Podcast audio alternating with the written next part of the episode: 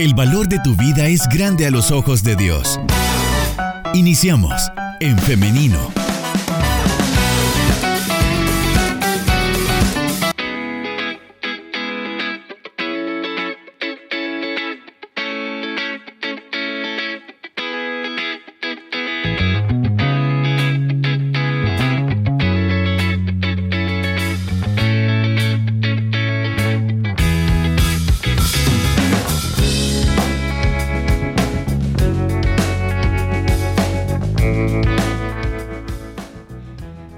Mañana con 5 minutos. Estamos ya de regreso con más de En Femenino en esta mañana de jueves 12 de mayo. Ya es momento de la entrevista. Como le comentaba al inicio del programa, hoy vamos a tener un tema muy interesante porque vamos a estar hablando acerca de la intervención fisioterapéutica temprana. Para ello tenemos ya con nosotros a la licenciada Fátima Platero, a quien le damos la bienvenida. Adelante, licenciada. Buenos días a todos, un gusto estar nuevamente con ustedes y muy emocionada, ¿verdad? Que podamos solventar todas las dudas que tengan las mamitas. En este día vamos a hablar sobre la intervención temprana en bebés de alto riesgo. Muy bien, ese es el tema de esta mañana. Antes comentábamos con la licenciada que acerca de este tema no se tiene mucha información, a veces los papás tienen muchas dudas y no existe tampoco una entidad o un lugar en donde puedan solventarlos, ¿no? Entonces es por eso que este espacio se vuelve muy importante y muy interesante también de abordar este tema en esta mañana. Es por eso, licenciada, que queremos iniciar preguntando a qué nos referimos con intervención fisioterapéutica temprana.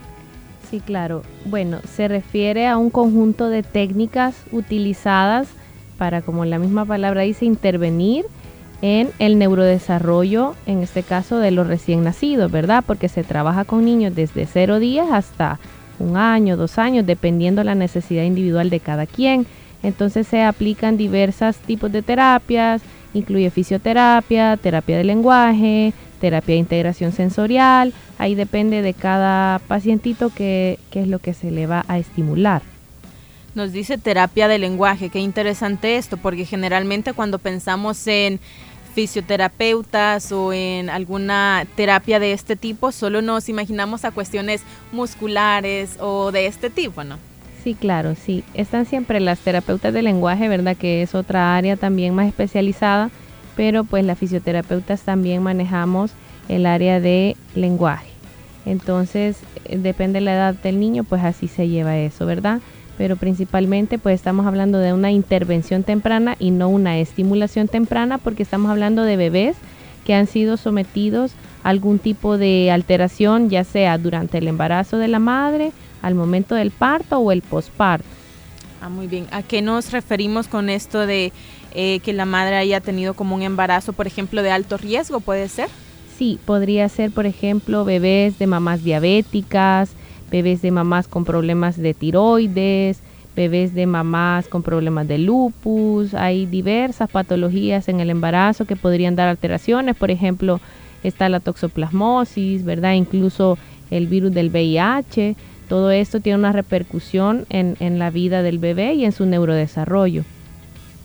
Muy bien, ¿desde qué em, edad del bebé ya se puede intervenir em, con terapias? ¿Puede ser desde recién nacido, por ejemplo? Exactamente, desde recién nacido siempre y cuando ellos estén estables, ¿verdad? Porque, por ejemplo, hay otro tipo de problemas que se dan justo al momento del parto, entre ellos está algo que se llama síndrome de distrés respiratorio, que es que los bebés nacen como cansaditos, ¿verdad? Entonces esos momentos que están sin oxígeno, también su cerebrito tiene lapsos que está sin oxígeno, entonces eso tiene una repercusión, ¿verdad? Entonces, aparte de eso, hay otros bebés que nacen con el cordón umbilical enrolladito al cuello, ¿verdad? O algún miembro del cuerpo, entonces generalmente es al cuello.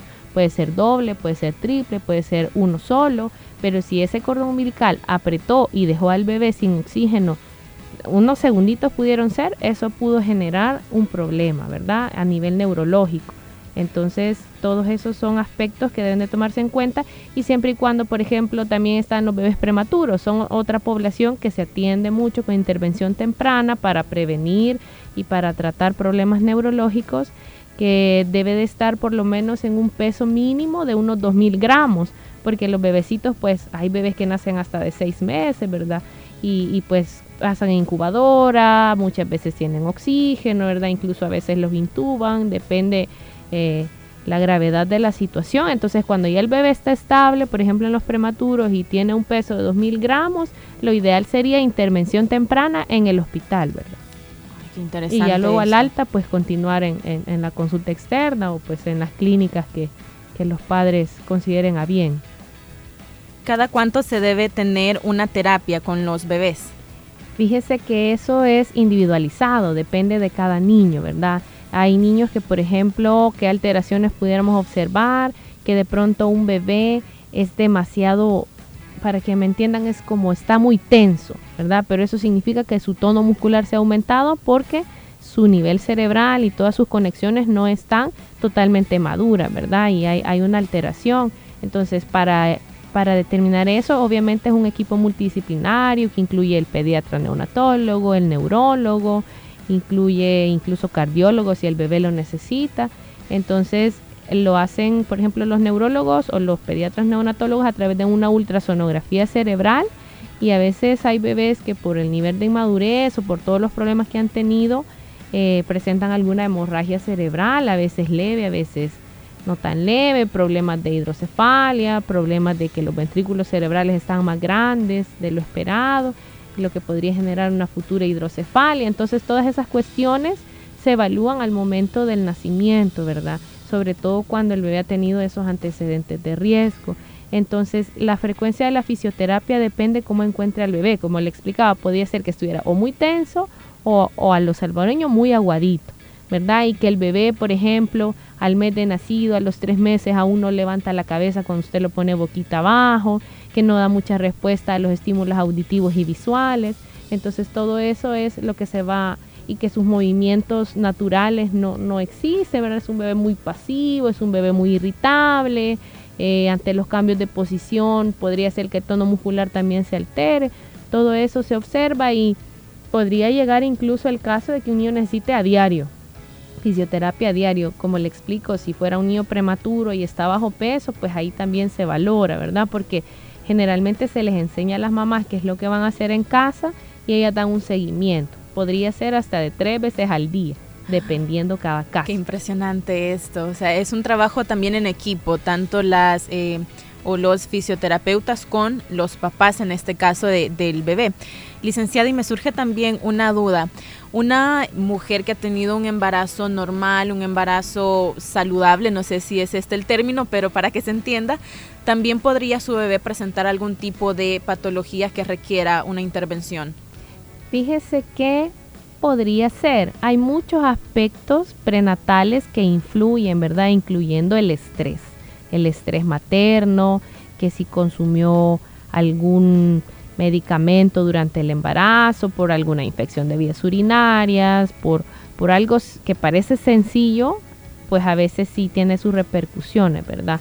Entonces no necesariamente si en el embarazo todo fue bien, pero por ejemplo en el parto se complicó ¿verdad? El, bebé pudo haber nacido con un sufrimiento fetal porque era madre primeriza, por darle un ejemplo, y se, esperó mucho, se esperaron mucho para sacar al bebé, luego el bebé casi no se movía. Entonces eso sí podría dar también problemas.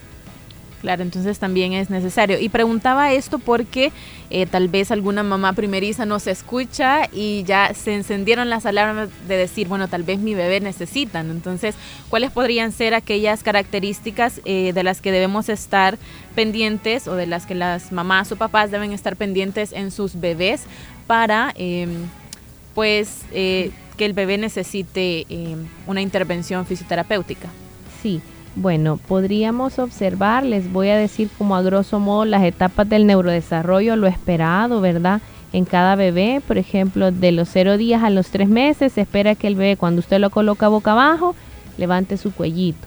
Y cuando lo tiene boca arriba, que responda a los estímulos visuales, podría hacerlo con un juguetito contraste blanco-negro, blanco-negro-rojo, y que el bebé responde sin sonarle el juguete, se lo coloca enfrente y muestra el juguete, el bebé lo sigue con la mirada, sigue a los a las personas que, que, lo, que lo rodean, ¿verdad? Con la mirada, responde a estímulos auditivos, pero que es una respuesta equilibrada, es decir, a veces hay bebés que están demasiado, se alteran, o sea, escuchan un sonido que a lo mejor no está molesto, pero se alteran rápido, ¿verdad? O que ante los cambios del movimiento se alteran demasiado rápido. Podríamos estar observando, porque generalmente las respuestas deben de ser totalmente equilibradas y totalmente maduras para que sea una respuesta correcta. Luego de los tres meses a los cinco meses los bebés empiezan a girarse de boca arriba a boca abajo y viceversa. A los seis meses se sientan, a los ocho meses gatean, entre los 10 y los 12 meses se paran y entre el año y los 15 meses caminan. Entonces, por ejemplo, usted un niño de chiquitito lo vio bien hasta el año de vida. Empieza el año de vida, pasan 6, 8 meses después del año de vida y el bebé no empieza a caminar, ahí ya es un signo de alerta. Claro está que pues lo ideal sería que las madres no esperaran tanto, ¿verdad? Sino que esto se ve también en los controles de niños sanos que tienen con los pediatras, pero pues no está de más que la mamá pues esté también en observación diaria de su niño, ¿verdad? Y que y que algún signo de alerta, pues ella, si, si el médico no lo ve en el momento, pues ella que, que lo manifieste.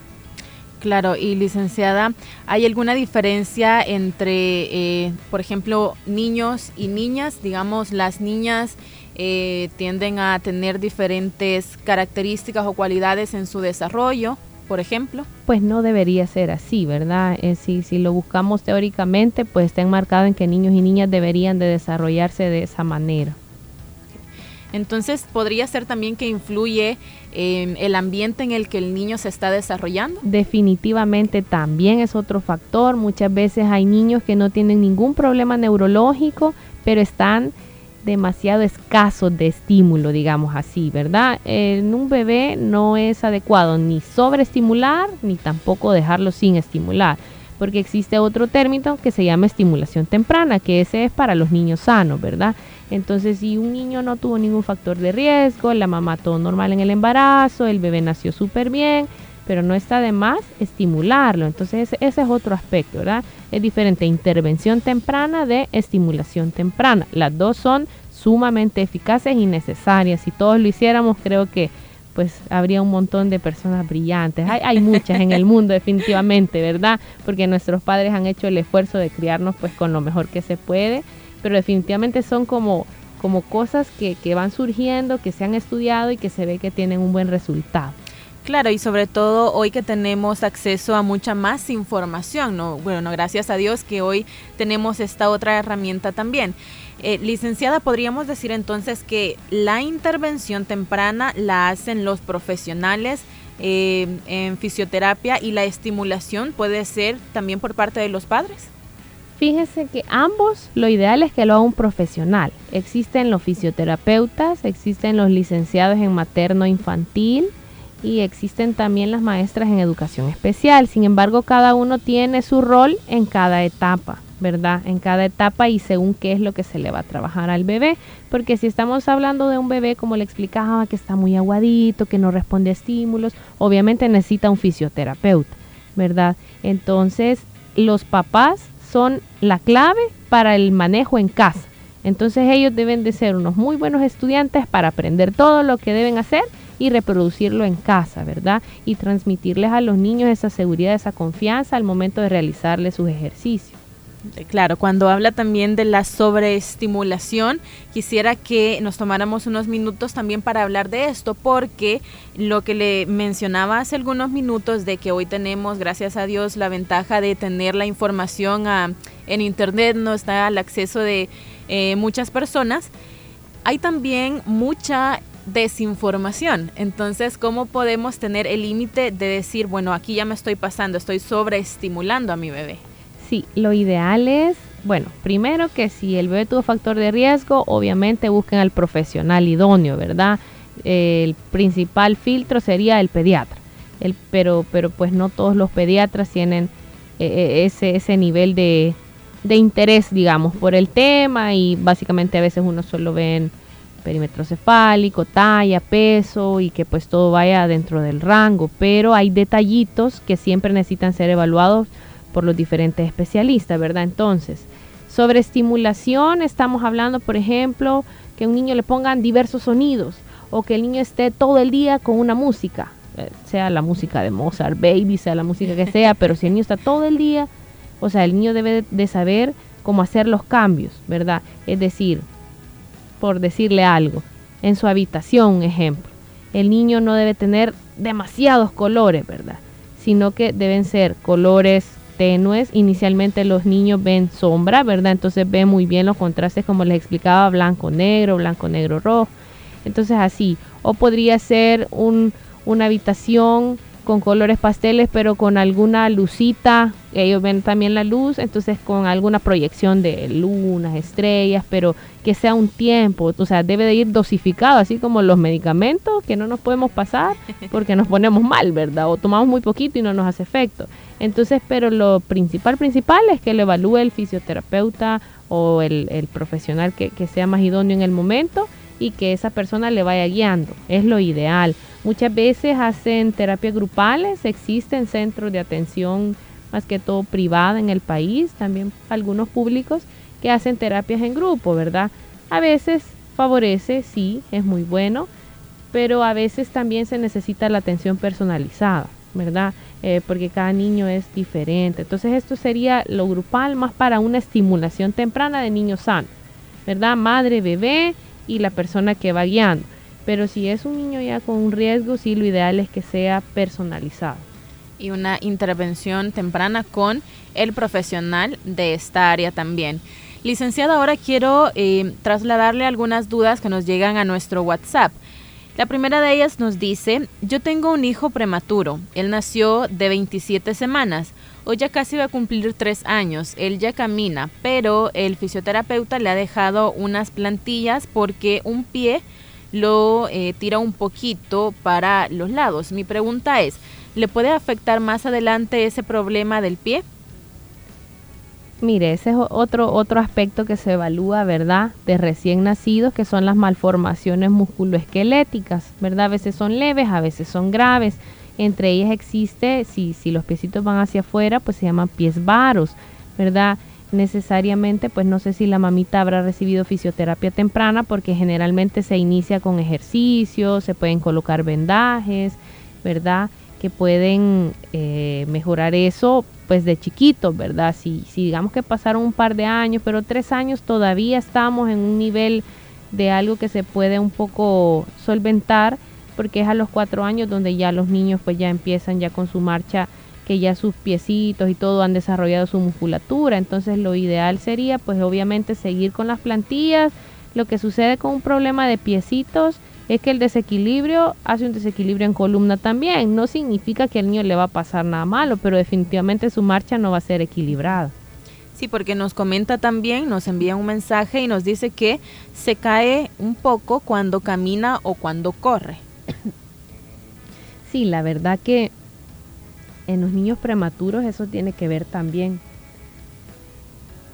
bueno, y también este, tenemos otras preguntas que nos llegan em, a nuestro WhatsApp comentándonos acerca del tema. Nos dicen que es un tema muy interesante, que no mucho se habla, que hace falta mucha em, información, mucha educación al respecto, porque bueno, lo que les comentaba hace algunos minutos, ¿no? Que en internet podemos encontrar diferente o diversa eh, información que muchas veces lo que hacen es preocuparnos o a veces tenemos un tratamiento para, eh, en este caso, se tiene un tratamiento para los bebés en el que se sobreestimula, como nos comentaba. También tenemos por acá otra pregunta que nos dice, mi bebé acaba de cumplir tres meses y solo quiere estar parada o sentada. Le gusta que la ponga al suelo y da pequeños pasos. ¿Esto es normal? ¿Está bien para su edad? Realmente hay, hay un reflejo que es un reflejo de marcha, no necesariamente es que el bebé quiera caminar, ¿verdad? A los tres meses el bebé debe de girarse. Entonces si lo paramos, estamos forzando su columna, nos estamos adelantando a algo que no debería. Entonces no es correcto para los bebés a los tres meses.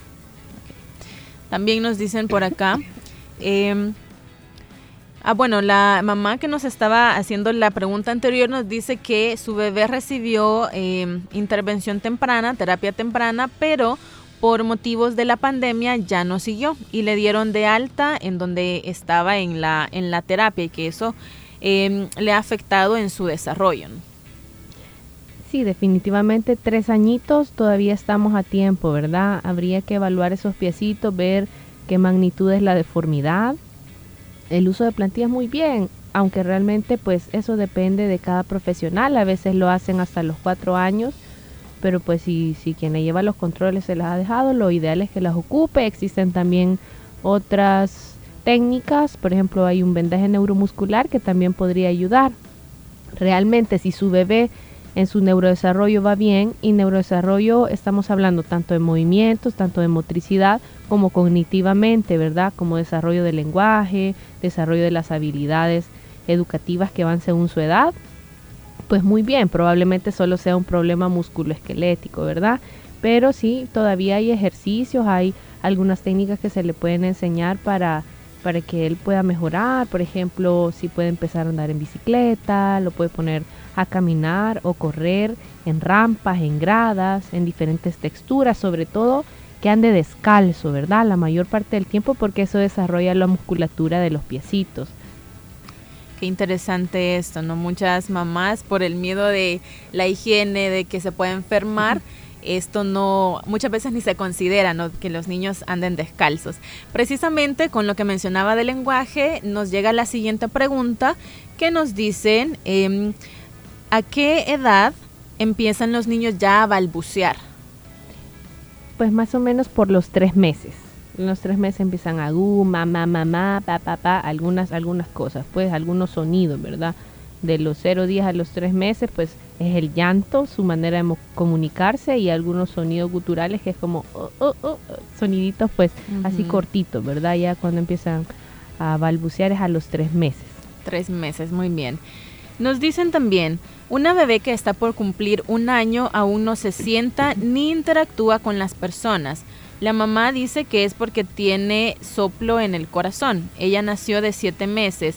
¿Esto requiere de una intervención fisioterapéutica? Definitivamente que sí. Un año de edad. Esto sí es importante también mencionarle, ¿verdad? Los papitos de, de bebés prematuros creo que ya deben de estar bien informados, pero para los que no saben, que nos escuchan, con los bebés prematuros se llevan dos edades. Es la edad cronológica y edad corregida. Entonces, por ejemplo, la bebé que, nos están preguntando podría ser que tiene un año de edad cronológica, es decir, desde que nació a la fecha, ¿verdad?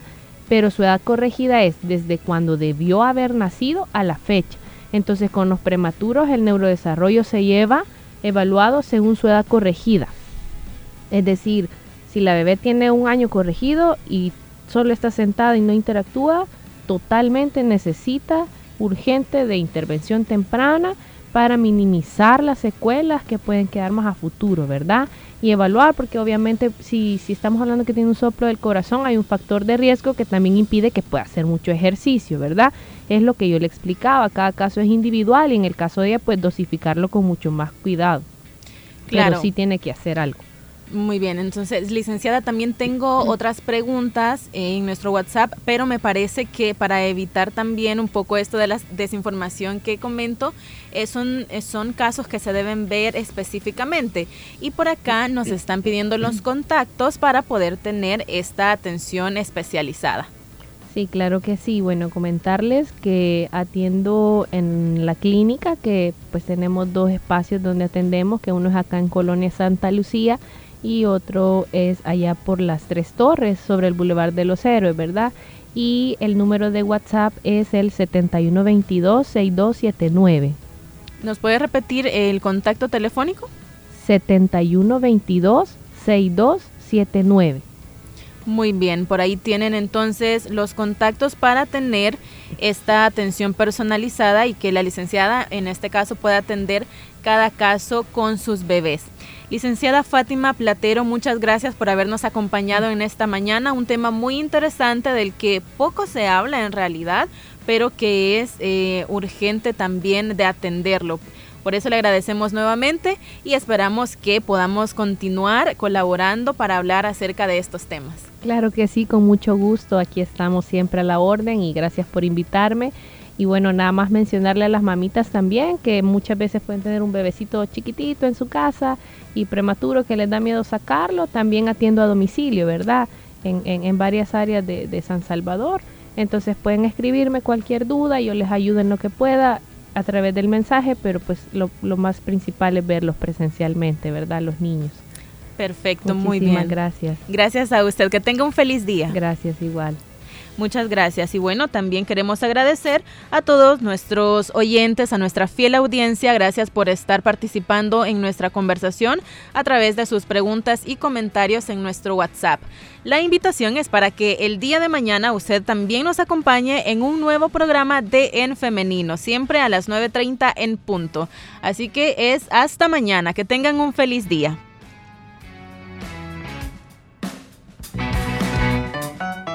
Construye tu vida con pensamiento propio. Hasta la próxima.